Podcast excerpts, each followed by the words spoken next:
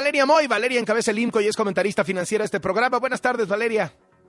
Hola Carlos, muy buenas tardes. Pues a mí me parece una buena noticia. A mí sinceramente me gusta que vengan estas No, imagínate que se hubiera país. ido esa inversión. No, no, no, la señal No, no, no, no, no, no, no, no, no. A mí me encanta que vengan estas inversiones porque lo que hemos visto a lo largo de los años es que estas inversiones generan muchas otras cosas. Generan investigación, generan desarrollo, generan patentes, generan centros educativos. Así que a mí es una noticia que me da mucho gusto.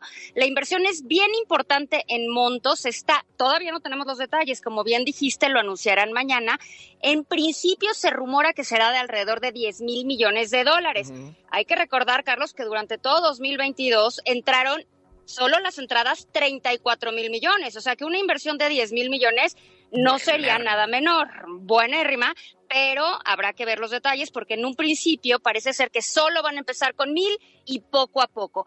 Y el uso del agua, Carlos, en el IMCO hicimos un estudio que dice que la planta de Tesla usaría de agua tratada aproximadamente 0.01%, o sea, no le mete estrés hídrico al Estado como se había dicho.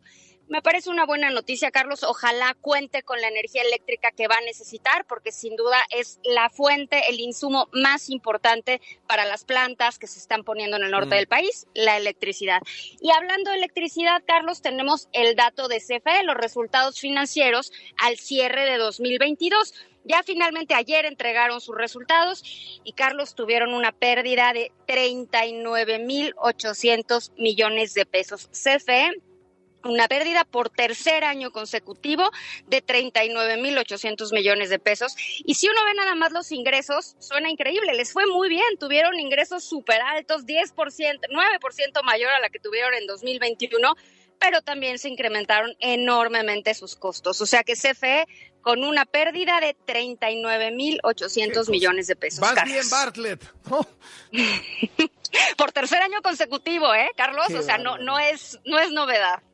Gracias, Valeria. Gusto saludarte.